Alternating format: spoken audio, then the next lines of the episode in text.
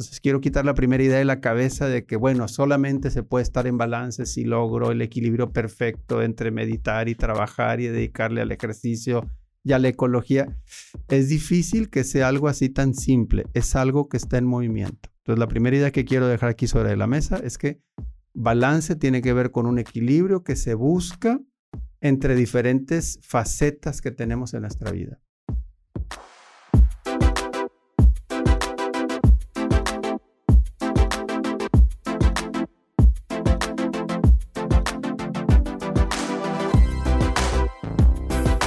Sofi, ¿cómo estás? Hey, estoy muy bien. ¿Tú cómo estás? Muy bien, también aquí andamos en, en grabación. Tenemos este episodio que se llama Aliviánate un rato. Aliviánate un rato. Yo estoy emocionada de estar en esta plática porque sé que nos van a dar técnicas, nos van a dar consejos, pues para empezar a cuidar eh, esto que es tan importante, nuestra salud, nuestro bienestar, nuestro balance de vida. Y pues bueno, para que entren un poquito en contexto, les vamos a platicar de algunos comentarios que nos han llegado en Conecta Cuprum. Ya saben, vamos a nuestra sección de... La voz Cuprum. Exacto. Sofía, échate el primero. Va. Pues el primer comentario de la voz Cuprum es mucha carga de trabajo y cada día se suma más. Cualquier parecido con la realidad. ¿Mera coincidencia o no lo es? ok, tenemos otro comentario que dice, tenemos exceso de juntas y no nos da el tiempo para sacar pendientes en horario laboral. Así es, entonces yo creo que esto es una realidad para varios de nosotros. Y es algo que queremos cambiar porque el balance de vida hoy en día es súper necesario y es lo que queremos para ti. Y vamos a hacer una mini explicación de por qué estamos hablando de esto. Pues ya todo el mundo conoce CREA. CREA nos habla de pues estar motivados, de lograr los objetivos, de crear planes para alcanzar estos objetivos, que fue lo que hablamos en el episodio pasado. Pero imagínense, este, pues si venimos cansados al trabajo, si salimos después de nuestro horario laboral, si tenemos saturación, ajá, al final eso se va a traducir en una desmotivación, va a afectar nuestra productividad entonces, para poder crear, para, poder practicar esta primera C, pues tenemos que cuidar este balance de vida, ¿verdad? Primero que nada. Porque si yo estoy bien, el trabajo va a estar bien y mi familia va a estar bien y todo lo que me rodea se va a poner cada vez mejor. Exacto. Y como siempre, ya saben, les traemos unos invitadazos que nos van a estar hablando de este tema de balance de vida. Eh, Sofi, por favor, nuestro invitado interno. Paco Vargas, Contralor de Ventanas.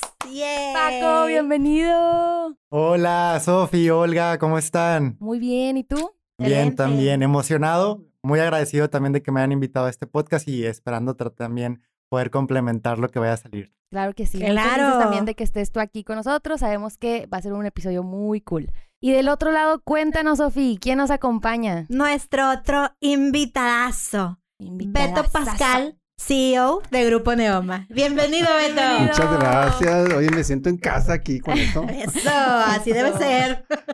Muy bien. Pues muchas gracias a todos por estar aquí. Este, y espero que se la pasen muy, muy padre, muy chido en este episodio. Vamos a estar hablando un poquito del balance de vida. Y primero, antes que nada, quiero que nos cuenten quiénes son y qué les apasiona. ¿Quién quiere iniciar? A ver, Paco. Ay, aventando la pelotita. Paco, ¿eh? Gracias, Beto. Eso. ¿Quién soy? Creo que la, pregunta es bastante amplia. Voy a tratar de, contextualizar sobre los muchísimos roles que me tocan tener. Eh, soy profesionista de parte de finanzas, hijo, hermano, tío, eh, persona en construcción, persona que cambia retos, que busca cuestionar, moldear y bastante emocionado. ¿Y qué me apasiona? Me apasiona trabajar con la gente, me apasiona tener esas conversaciones íntimas donde puedes conectar y empatizar con las experiencias y tener diferentes perspectivas. Y me apasionan las finanzas, me apasiona la docencia y me apasiona, también compartir el conocimiento. Excelente. por eso te yo, yo lo confirmo, Paco. Está sui generis tu perfil, Paco, ¿eh? Beto, ahora tú. Bueno, ¿quién soy? A ver, pues ser humano, vivo, feliz, eh, profesionalmente soy psicólogo, eh, estoy casado, tengo cuatro hijos, mis hijos ya están en una etapa en donde empiezan a volar y a diseñar su propio plan de vida. Eh, soñamos entre Ana Laura y yo, mi esposa, con un proyecto profesional de vida que se llama Grupo Neoma y esa empresa tiene 29 años, o sea, va a la par ahí de la edad de mis hijos. Básicamente lo que hacemos es acompañar familias, organizaciones, grupos, equipos en desarrollo humano. Para ponerle nombre al tema del desarrollo humano, porque tiene que ver con balance de vida, es como lograr la mejor versión de cada uno de nosotros a través de despertar la conciencia, darse cuenta, estar en centro. Y esto de estar en centro ya está cerquita de balance, pero no quiero spoilear el tema, ahorita le entramos al tema. Ya merito. Eso. ¿Qué me apasiona? Muchísimas cosas. Creo que me faltaría tiempo para decir qué me apasiona. Me apasiona vivir, me apasiona darme cuenta y despertar conciencia y ayudar o acompañar a otros para que se den cuenta.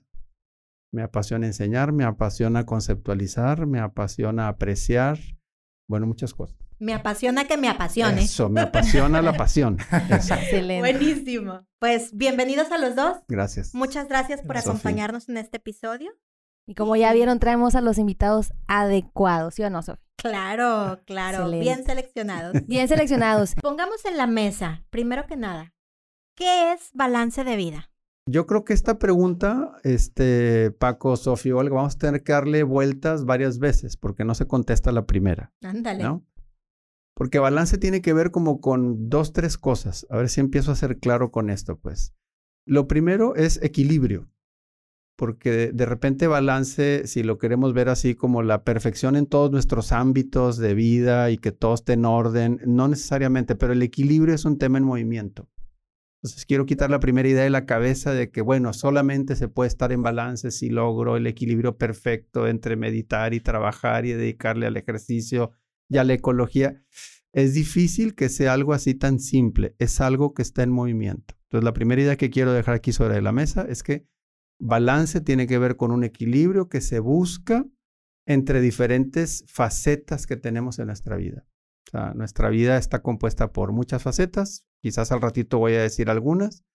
Eh, lo importante es que logremos en este movimiento que toques cada una de las facetas. Nada más para ser claro con esta primera intervención, tan importante es cuidar, por ejemplo, la salud física como lo emocional, eh, la realización profesional como el equilibrio familiar porque algo que seguro vamos a platicar al ratito es que cuando una no está bien, se mete con la otra.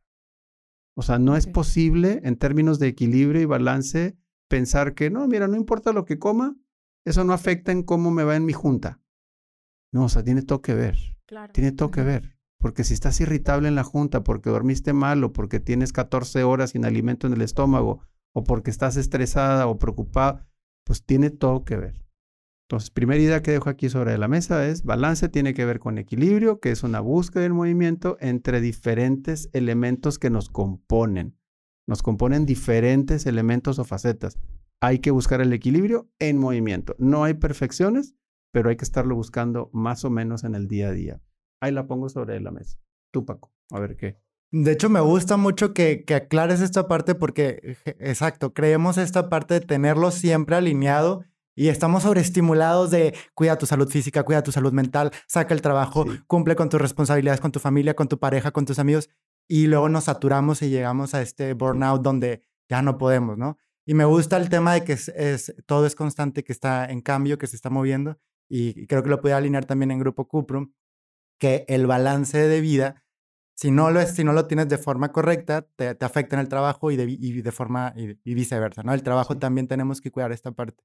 Y creo que va a ser interesante poder continuar con las preguntas. Puedo aclarar una cosa nada más, porque quiero echar un piropo a Cuprum, porque no eh, hemos trabajado con muchas empresas y no todas las empresas le ponen esta atención y menos a través de estos medios. Yo celebro que Cuprum le esté dedicando tiempo a esto oficialmente, formalmente, porque de repente es moda, de repente es así como eslogan, de repente es como un intento de cultura o un intento de comunicación pero dedicarle tiempo y traer a alguien y que se hable y que se discute y que se aterrice, no está tan simple. Vamos a hablar ratito de los rituales y las rutinas. Si esto no se convierte en rutinas y rituales en Cuprum, entonces puede quedar así como un buen speech, pero no necesariamente realidad. Entonces lo celebro. No, y, y muchísimas gracias por decirnos esto. Creo que no lo hemos dicho de manera oficial, pero metimos un montón de información en una licuadora eh, temas de Conecta Cuprum, encuestas de cultura, encuestas de cultura, focus group, pláticas con los colaboradores.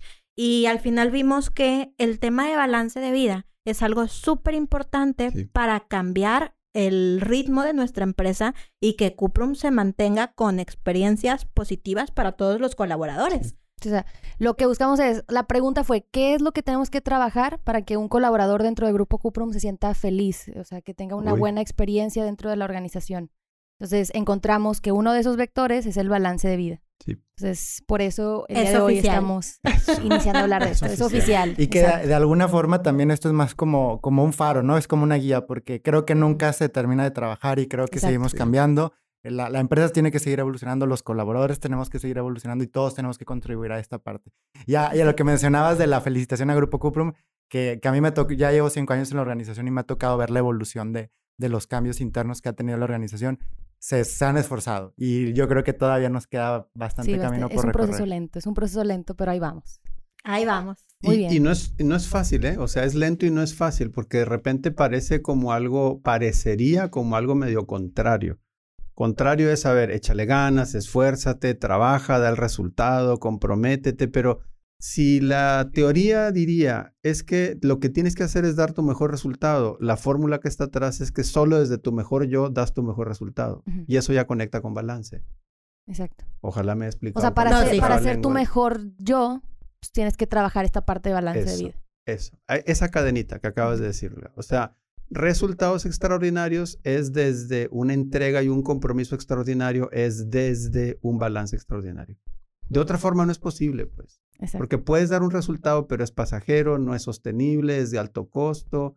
Ya lo platicaremos un ratito, pero cuesta mucho para los colaboradores estar fuera de centro o balance. Cuesta mucho. Ok. Y tomando esto que dices tú, ¿cómo podemos hacer una interacción saludable entre vida personal y vida laboral? Bueno, esa pregunta tiene como muchos capítulos y ahorita seguro Paco va a profundizar en algunas cosas, pero yo creo que es muy importante que cuidemos nuestra energía y nuestro tiempo. Energía y tiempo.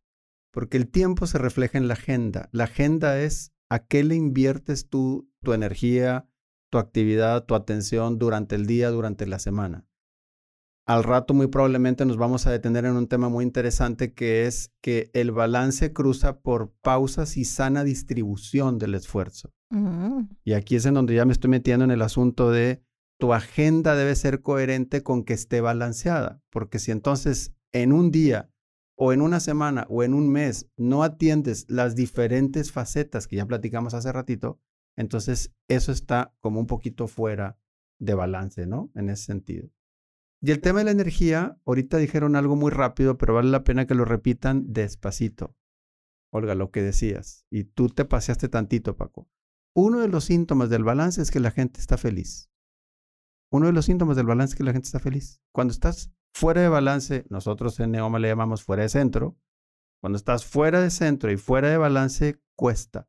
Porque entonces o estás de malas, o estás irritable, o postergas cosas, las dejas para después, o no te entregas, o no te comprometes, o estás todo distraído, o pasan cosas cuando no estás ahí en ese centro. Creo que estoy fuera de centro. no te preocupes, muchos estamos, por eso dije hace ratito que no hay perfección, es búsqueda, ¿no? Pero bueno, para la primera pregunta, esta pregunta de cómo hacerle, vigila tu agenda y vigila el manejo de tu energía para ver cómo están conviviendo estas dos cosas. O sea, en un día tienes que repartirlo para estas varias facetas. Es correcto. No necesariamente, Olga, tiene que ver con que el mismo tiempo a cada cosa. Pero si te dedicas cinco minutos a meditar, dejas tus espacios para tus alimentos, tiempo para respirar y tus descansos, tiempo efectivo. ¿Puedo decir algo en inglés? Tú puedes hacer lo, que quieras, ándale. Y lo Alguna vez en un instituto que nos tocó certificarnos, que es el Human Performance Institute, me gustó la frase que decía, hay que tener espacios de full disengagement para tener totally full engagement. O sea, esto lo platicaremos un ratito, pero si no tienes pausas donde te desconectes muy bien de lo que estabas conectado, cuando te reconectes no vas a estar igual de bien conectado. Otro trabalenguas. Entonces, vamos a estar como a medias en ambas. Entonces, cuando descansas, no descansas y cuando trabajas, no te enfocas. Sí. Está peor eso. Haces y no me pasa muchísimo. Mencionabas el tema del tiempo y la energía y quisiera agregarle ahí también poniendo los conceptos financieros y tema de economía, el tema del costo de oportunidad. Y mencionábamos ahorita, Olga, decimos 24 horas al día, ¿cómo las vas a distribuir? Y cómo vas a hacer que haya un balance en un tema sin descuidar unas áreas, sin cuidar otras. ¿Y cómo, qué funciona, qué pasa cuando de mis ocho horas de trabajo las, las excedo y empiezo a, no, no termino el trabajo, empiezo a meter horas más, empiezo a tocar otro área. Entonces tomas tiempo de tu vida personal o tomas tiempo de otra área para poder compensarlo y empieza a tener este desequilibrio. Y yo agregaría eh, la quinta C con, como nos mencionaba Arnulfo, el tema de conócete. Ten un, ten un espacio para dar, darte a conocer, entiende tus necesidades, cuídalas, date esta oportunidad de, de, de, apapacharte y dale el espacio a lo que corresponde. Y, y de lo que dices tú, Paco, es súper impresionante porque al final de cuentas todos tenemos las mismas 24 horas pero cada uno de nosotros lo enfocamos a diferentes cosas. Ahí quiero hacer un apunte, Sofi, que me parece muy importante. Parece que en las organizaciones está bien visto decir siempre que sí. Yo le entro a todo, échamelo, y sí lo hago, y sí puedo, y sí. Y al ratito entraremos en un tema bien interesante que es el sano ejercicio del no. Porque si tú revisas la descripción de tu puesto y las capacidades que están instaladas y el tiempo que tienes y los entregables que tienes que hacer, tienes que ser responsable de saber con qué sí puedes y con qué no puedes. Porque si no somos responsables de eso y de entrada dices tú, hombre, yo puedo, traía 10 cosas, pero échale 5 más. Puedo con 5 y más. No es cierto. ¿A costa de qué? Eso, a veces no se puede, punto. Y si no identificas eso, lo que tú decías, Paco, ahorita, decir, conocernos y tú, Sofi, conocernos, tener un tiempo para saber, a ver, de qué sí soy responsable, de qué sí me puedo hacer cargo, porque si me voy a hacer cargo, me voy a hacer cargo con total compromiso y efectividad. Si no estamos a medias de, de la media de la media, ¿me explico? O sea, hago como que hago, hago como que entrego, pero estoy ocupado todo el tiempo. No sé si me expliqué Pues de una vez, ¿cuándo y cómo decir que no? Ah, uy. A ver, me, me, aviento, Paco, la primera reflexión y me sigues o nos seguimos. Ah, es que no se te van a ir a echar encima, ¿eh? No, oye, sí, es impopular lo que voy a decir. Oye, pero qué bueno, ¿eh? Porque algunos jefes van a decir, bájale, Alberto, ¿cómo que andas diciendo en el podcast que no? O sea, ¿Cómo que le estás diciendo a mi colaborador que me diga que no? ¿Cómo que se vale decir que no? Es bien complicado esto, ¿no? Primero voy a hacer una reflexión así medio filosófica, pues. Eh, cuando decimos que no a algo es porque estamos diciendo que sí a otra cosa. Entonces no nos peleamos con el no. El no es poderoso. Es poderoso en el sentido de que nos abre posibilidades porque si a esto digo no, es porque a lo que estoy diciendo que sí, estoy diciendo que sí con total compromiso. Y eso ya tiene que ver con priorización. Entonces, otra forma de mantener balance es identificar prioridades. ¿Qué es lo verdaderamente importante que me toca cuidar y que me toca hacer? Eso que es lo verdaderamente importante, aunque se me acerquen otras tantas cosas, a esas les puedo empezar a decir que no, no porque no quiera, sino porque lo que quiero es atender bien lo importante. Y yo no creo que sea una respuesta impopular, de hecho se me hace una respuesta muy acertada. Y quisiera a complementar en la parte de sensibilizar sobre las prioridades con tu equipo, generar puentes de comunicación donde alinees las expectativas de por qué te estoy pidiendo esto o por qué no te, por qué te estoy diciendo no en este momento y que podamos estar alineados, porque muchas veces pasa que nos llega la responsabilidad, queremos decir sí a todo, nos saturamos, pero no nos damos cuenta que en realidad teníamos que decir que no y no podemos lograr, o sea, comunicar. Y como líderes también nos toca eh, darle este contexto a nuestro equipo para que ellos puedan decirnos que sí o que no y que se puedan alinear. Tú dijiste algo clave. En todos estos podcasts hemos venido trabajando nuestra cultura constructiva y tú dijiste saber decir cómo no. Y creo que hablar de una forma constructiva, marcar límites de forma constructiva, utilizando las cinco Cs, es lo más óptimo para seguir expresándonos. Yo sí le digo que no a Sofía, ¿verdad? no, dile Sofía, no. Sí lo hace. y, saben que también algo que es muy importante es el tema de, comunicar desde arriba, o sea, que todo se permee, porque luego muchas veces eh, la indicación viene de dirección, se pasa a la gerencia, la gerencia, pero se empieza, se juega como un teléfono descompuesto. Y al colaborador, más que explicarle el por qué se tiene que hacer esta tarea, se le dice, quiero que hagas este reporte. Cuando no entienden que ese, ese engrane es muy importante para que todo el reloj funcione.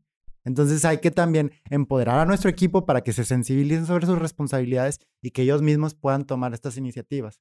Y que nosotros como líderes de los equipos seamos más que guías, seamos, seamos más guías y que seamos más constructivos. Exacto. eso me quiero detener en lo que acabas de decir, Paco, porque me parece muy importante. si hay una tarea, es importante que tenga un valor o un significado, un para qué se está haciendo eso. Porque cuando me queda claro el para qué, me es más fácil priorizar a qué cosas decirle que no. Ahí está primera idea. O sea que sí es fundamental que cada vez que nos inviten a hacer una tarea, sepamos el valor, el significado o el para qué se está haciendo eso. Es muy importante, porque nos permite tener criterio para decir sí o no, qué cosas de eso que me estás pidiendo. Y la segunda, lo dijiste muy rápido, pero hay formas de decir que no, porque no nada más es un no, sino es, ok, no ahorita, no así, no yo, no con estos recursos, pero sí de esta otra manera, en este tiempo, con estos recursos, de esta forma. Nada más para no pelearnos, yo, yo invitaría a que no nos peleemos con el no. El no es un ejercicio asertivo para cuidar lo importante. Y el no no es un ejercicio grosero que simplemente cierra una puerta. Abre otras entonces hay que saber plantear el no. Que es buscar siempre pues una solución ganar-ganar, ¿verdad? También preocuparnos por el desarrollo y el crecimiento de las demás personas. Y así nos convertimos en nuestra mejor versión de nosotros mismos. Eh, y eso es desarrollo humano. ¿Cuál es el poder de un colaborador equilibrado, que tiene balance de vida, que está en su centro? Una de las características es que en lo general goza de buena salud. En lo general se puede concentrar en lo general está contento o contenta, o sea, tiene una actitud y un estado de ánimo positivo. En lo general tiene la voluntad para mantenerse con un esfuerzo, sostenido. En lo general está abierto y dispuesto a relacionarse bien con las demás personas.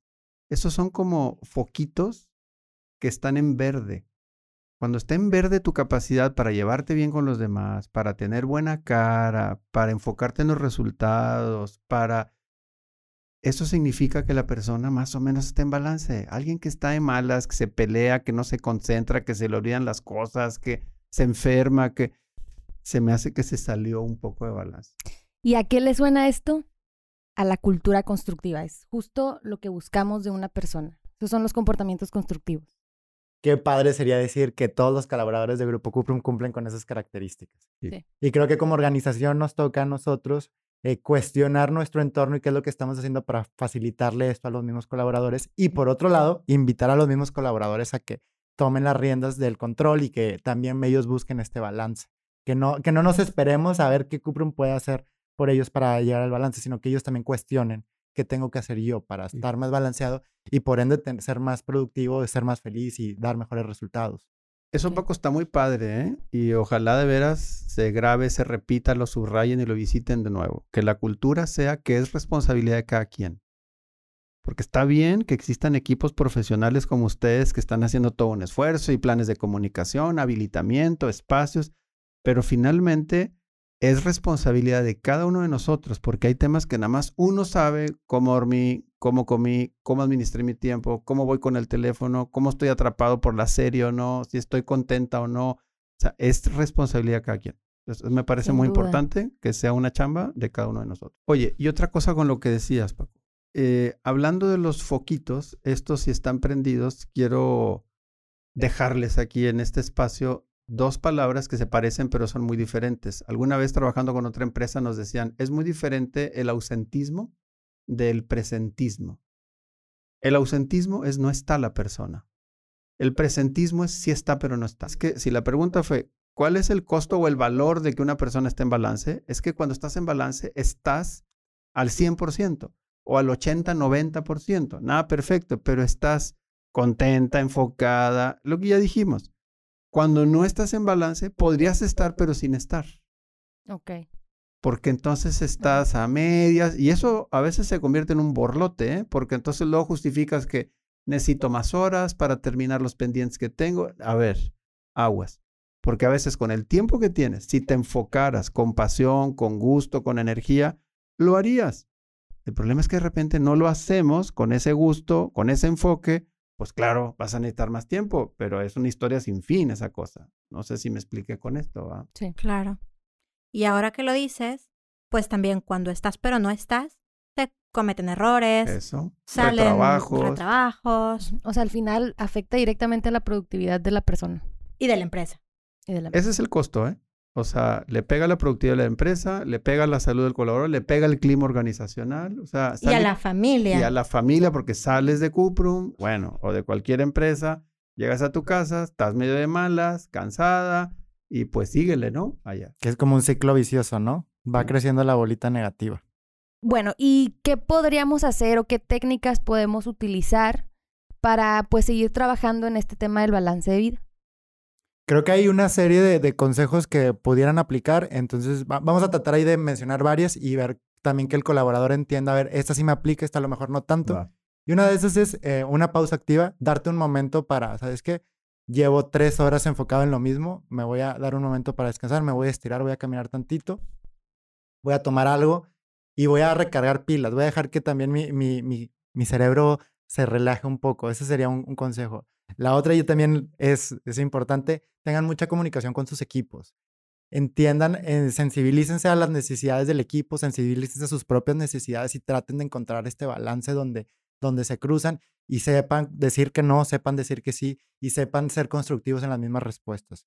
sepan negociar. De lo primero que dijiste que me gustó mucho, Paco, me gustaría ponerle un clic dos. O sea, le voy a hacer un detalle fino a lo de las pausas. Capsulita cultural. Eh, el cerebro cada 90 minutos, más o menos cada 90 minutos, empieza a tener periodos de cansancio porque la manera en cómo funciona el cerebro se agota tantitito. La traducción práctica de eso es más o menos cada 90 minutos, cada dos horas, es importante que hagamos una pausa planeada. No tiene que ser nada así exagerado, pero si mínimo en esa pausa tú haces estas tres cosas que voy a decir, funciona. Primera cosa es muévete, segunda cosa es respira, tercera cosa es cambia de actividad mental. Entonces, si mueves tu cuerpo, si respiras y cambias de lo que estabas haciendo, eso ya para el cuerpo y el cerebro significa que, ah, ok, break, o sea, es tiempo para, chance para respirar y para cambiar. Sí, exacto. Porque si no, agotas. Es como si fuera el mismo caminito, cuatro horas haciendo, se agota. Y el problema es que si lo haces así, ya no va a haber productividad como estamos queriendo que suceda. Entonces, esa es como una recomendación dentro de las pausas particularmente. Entonces, cada 90 minutos tenemos cada 90 minutos, cada dos horas es una pausa, pero a ver, para no confundir aquí a toda la gente que nos está escuchando y viendo, o sea, no es que 90 minutos ya, ahí, se ven, me voy una hora una y fiesta. me echo un sueñito. al, baño, al baño. No, estrictamente necesitas 3 a 7 minutos de pausa. Ok, ok, ok. O sea, no exageren tampoco. y que la cifra quede bien grabada, por favor. de 3 a 7 minutos. estoy en mi pausa activa. Estoy en pausa de 90 minutos porque voy a trabajar 3. No, pues no. No, no, no. Muy bien. Ah, ya me había emocionado yo. Sí, ya te vi. Dije, qué bueno, qué bueno que lo recalcaste. Y ahora también dentro de, las mismas pausas activas, respeten los horarios de trabajo, respeten sus horarios personales y busquen bloquearlos. O sea, aprovechemos la tecnología para todo lo que hay de voy a, ah, voy a bloquear mi horario para, para comer, voy a bloquear este horario para trabajar en algo en particular. Voy a darme este espacio para seguir preparándome y tomar los cursos de LinkedIn Learning o revisar los cursos que tengo pendiente en mi plataforma de RH. O sea, todas las herramientas tecnológicas hay que usarlas a nuestro favor. Acuérdense que el tiempo y la energía son nuestros recursos más valiosos. Hay que cuidarlos. Y ahí yo quiero hacer un apunte de lo que están diciendo y me parece que sí es un capítulo que ojalá le entremos ahorita con triple clic la tecnología, porque y luego estar todo el tiempo pensando frente a la pantalla, frente a una ejecución, frente a una tarea y que tu descanso sea seguir conectado con otras cosas que te mantienen la cabeza activa, ahí la variedad del estímulo es importante. O sea, que implique mover el cuerpo, que implique ver capsulita rápida. Cuando tú te paras frente a un paisaje, es decir, cuando hay algo que está a lo lejos, tus pupilas típicamente tienden a dilatarse porque no tienes que afocar nada en lo particular, porque no vas a ver nada en lo particular. Estás viendo en Chipinque o en una montaña o en un cerro o en el mar el infinito. Eso relaja la cabeza. Entonces, tener actividades, por eso el mindfulness y el tema de pintar, cocinar, caminar, sacar, en fin, o sea, todo eso le ayuda a la variedad de que el cuerpo dice, ok, no estoy conectado con el teléfono todo el tiempo y luego la laptop y luego el iPad y luego el eh, eh, conectado todo el tiempo. Hay que variarle un poquitito a la cosa. Y que si no tenemos tiempo para salir al parque, para salir a la montaña o lo que sea, o a la playa, con un cuadro puede ser. Claro, claro. O sea, no es necesario un lugar físico per se, sino más bien la actitud, la disposición que tú tienes. Porque desde una terraza, la banqueta, un parque o lo que sea, eso te puede servir simplemente para dejar de pensar como habías estado dedicándole las últimas dos, tres, cuatro horas ¿no? de tu actividad. He escuchado que existen apps que nos ayudan a mantener el balance de vida en meditación, planeación, etcétera. ¿Qué, ¿Qué nos recomiendan? ¿Cómo lo podemos usar a nuestro favor? Yo jugaría al juego de que nuestra relación con la tecnología ya es inevitable, entonces más bien hay que aprovecharla. Entonces no me pelearía tampoco con la tecnología, hay que aprovecharla. Y hay N aplicaciones y recursos. Yo, mi invitación sería exploren, investiguen, prueben. Pero hay aplicaciones que te ayudan a revisar cómo está la administración de tu tiempo, cómo está el consumo con tu teléfono, cómo administrar pausas de manera sistemática y ordenada, cómo está tu consumo calórico, cómo está la calidad de tu descanso, cómo está tu nivel de oxígeno. O sea, hay muchas aplicaciones. Ya los teléfonos nos permiten acceso a muchas cosas. De hecho, no quiero decir marcas, pero una de las marcas que ustedes ya conocen, eh, su apuesta es hacia la salud. todos los desarrollos tecnológicos están orientados a mejorar la relación con la salud. Un ejemplo particular. Uno de estos famosos relojes ya tiene una aplicación integrada para que pueda registrar si la persona se cayó. Y esto está orientado al mercado de motociclistas, ciclistas y gente de la tercera edad. Porque si te caes en un accidente y nadie sabe, entonces ese reloj manda una señal a tus contactos personalizados y recibes una atención inmediata en ese caso. Ahí la tecnología jaló re bien para eso.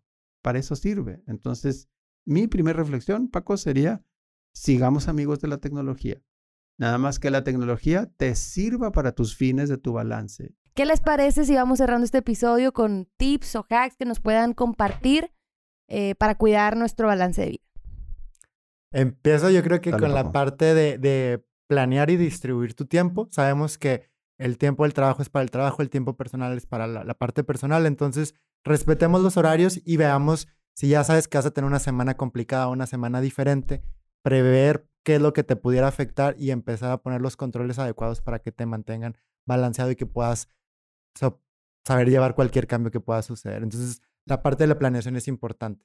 Dense un momento para planear su semana, dense un momento para planear el día y traten de apegarse a estos horarios. Ok. Vamos a hacer ping pong tuyo, Paco. ¿eh? Va, uno y uno. Va, la uno mía. Eh, tiempos para pensar porque de la mano con lo que acabas de decir, tiempos para planear, también ahí aprovecha tiempos para pensar y que revises estos foquitos que platicábamos hace un momento para ver cómo están esos foquitos. Porque lo que es un hecho es que si no los revisas tú, tu salud los va a gritar. Este, o tus relaciones, o tu capacidad de concentrarte en el trabajo. Entonces, más vale tener un tiempo para pensar como para revisar. Es como si fuera un escáner y dijéramos, a ver, ¿cómo ando en los foquitos que dijeron hace rato? En lo general estoy bien, ¿ok?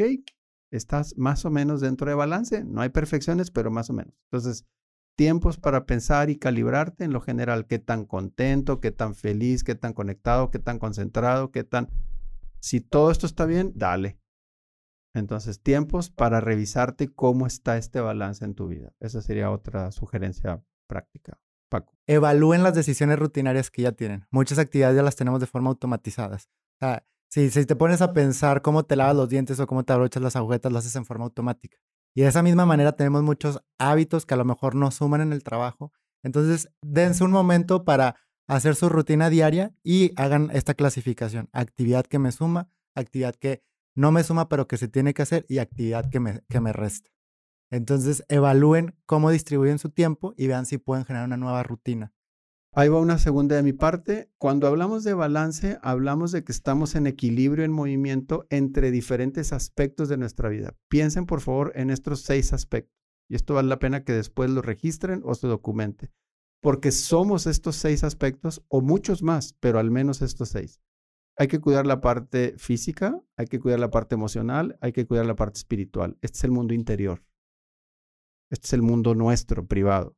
Pero también hay que cuidar el tema de familia, el tema de amigos y el tema profesional. Esta es la parte pública. Entonces, si cuidamos la parte privada y la pública, son seis dimensiones que llamamos en Neoma que te dan balance. Entonces, si en tu planeación de vida diaria, semanal, te acuerdas que tienes metas en cada una de estas seis aspectos, tu agenda responde a eso. Porque si no pensamos que son seis aspectos y no nada más trabajo, trabajo, trabajo, trabajo, o ejercicio, ejercicio, ejercicio, o familia, familia, a ver, son más cosas las que nos integran. Entonces, piensen por favor que son varias dimensiones y ve en tu agenda mensual cómo está la distribución de tu tiempo en esas dimensiones. No, y aparte, bueno, si lo viéramos, porque también me gusta la idea del tema de los pilares, y si lo viéramos como pilares, eh, y el, tema limitado del tiempo, o sea, cuando le das más tiempo a alguno de esos aspectos, empiezas a desequilibrar otro. Sí. Y, y, a veces eh, pensamos que darle todo el tiempo al trabajo, darle todo el tiempo a la parte personal, nos va a mantener bien, pero llega un momento en el que choca y a veces se cae todo. Y aquí quiero romper dos mitos, Paco. El primer mito es que no, si te entregas sacrificando tu salud, tu tiempo y tu vida, serás un buen colaborador falso. Ay, ya, eso es súper vieja escuela. Súper vieja escuela. Solamente el colaborador que está sano, en balance, emocionado, apasionado, encantado, conectado, equilibrado, es el que va a brindar el mejor, su mejor contribución. Exacto. Check, ¿no? Entonces me parece que eso hay que retarlo porque ahí está. Son seis vectores, seis pilares y tenemos que llevárnoslo de la manera que más nos motive para sentir que estamos disfrutando nuestra vida. Sí. Porque para acabarla, se acaba. Y pasa tan rápido, van dos años de COVID, de pandemia, y se fue como agua. Pues así se va a ir lo que sigue. Entonces sí es muy importante que amemos donde estamos y estemos lo que amamos, en fin. ¿No? Algo así. ¿Para qué sentirnos miserables, verdad? No, no, no, no, no, no, no, no, no. ¿Para qué? No, bueno, a ver, saca el tequila y aquí vamos a acabar el tema. Me gusta, me agrada. bueno, ya estamos llegando al final de este gran episodio y como ya es tradición, vamos a retar a quienes nos escuchan a... A todos, los vamos a retar en esta práctica. Está muy sencilla y la práctica es ancestral, o sea, tiene miles de años, es que antes de que empieces tu día y antes de que termine tu día, dedícate cinco minutos para tres cosas. Primero, deja tu cuerpo inmóvil acostada, acostado o sentado o sentada y dedícate así inmóvil unas 5 a 10 respiraciones conscientes. ¿Qué es una respiración consciente? Es darte cuenta que estás inhalando, que el oxígeno entra a tus pulmones, que llega hasta la base de los pulmones y que luego ya exhalas de manera natural. Si lo haces de forma consciente este primer paso, ya vas a estar logrando lo que se llama un centramiento. Centramiento es colocar la atención en el interior. Uno. Dos, revisa si no tienes carga de tensión, presión, incomodidad corporal. Y si lo tienes, de la forma que se te ocurra, intenta liberarlo. Entonces, inmovilidad, respiración, liberación de tensión. Y por último, intenta aunque sea un minutito o dos al final, quedarte nada más con exhalaciones profundas, intentando no pensar y logrando conectar con paz interior. Si simplemente dices, a ver, con cada exhalación estoy en paz, es silencio en mi mente, paz en mi corazón. Silencio en mi mente, paz en mi corazón. Si intentan eso al inicio del día, están en balance en centro y cierran en balance en centro. Ahí está el reto. Excelente. Buenísimo. Me voy a llevar ese mantra. ¿Algo que tú nos quieras retar, Paco? Y bueno, ahora que esto me gustó lo de la parte de, las técnicas de respiración y el momento para nosotros. Ahora yo el reto va a todos los colaboradores de Grupo Cuprum a respetar sus tiempos, respetar las cosas básicas. Como líderes, respetar los horarios de salida de, de, de todos nuestros equipos, respetar los viernes cortos, respetar los horarios de entrada y que no, ahora que no se quede en este tema de lo vamos a hacer como una iniciativa, sino que nosotros también formemos esta parte y que le digamos al equipo, los empoderemos de que puedan tomar estas decisiones y que no se sientan temerosos cuando están respetando sus horarios. Exacto. Y solamente como paréntesis, dices los viernes corto, acordémonos que retail es eh, sábado flex, entonces nada más para tener esta misma equilibrio. En Grupo Cuprum estamos convencidos que queremos a todos nuestros colaboradores equilibrados, que vivan el balance de vida, que disfruten su trabajo, que sigan viviendo, que sigamos viviendo la cultura constructiva. Y en este año vienen muchas iniciativas muy buenas. Hablamos del respeto a básicos, que lo dijo Paco. Vienen más. Así que acompáñenos en todas estas actividades divertidas y motivantes para todos nosotros. Y recuerden que esto lo creamos cada uno de nosotros. El cambio empieza en uno mismo. Y pues bueno, hemos llegado al final del episodio. Muchísimas gracias. Qué episodio, de verdad me encantó. Creo que es un tema muy importante y que va a impactar en la organización. Así es. Estoy convencida de eso. Muchas, muchas gracias, Paco, Beto. Y a ti que nos estás escuchando, nos vemos en el siguiente episodio de Luces, Cambio y Acción. Y acción.